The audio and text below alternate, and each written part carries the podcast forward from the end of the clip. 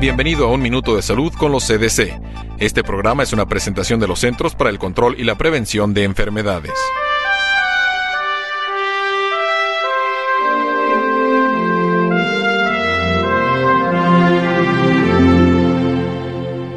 Cada día mueren en Estados Unidos más de 50 personas por sobredosis no intencionales de drogas. Un estudio reciente de los CDC encontró que la cifra de muertes ha aumentado drásticamente. En 1999 se registraron unas 11.000 muertes por sobredosis de drogas.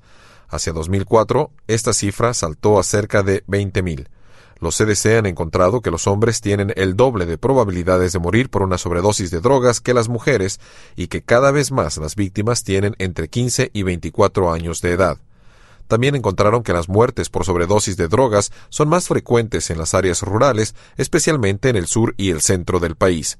Los medicamentos de receta médica, como la metadona, son las drogas más comunes que causan sobredosis el aumento en la concientización de los médicos y otros proveedores de la salud, así como de los pacientes, es una estrategia importante para reducir las muertes por sobredosis de drogas.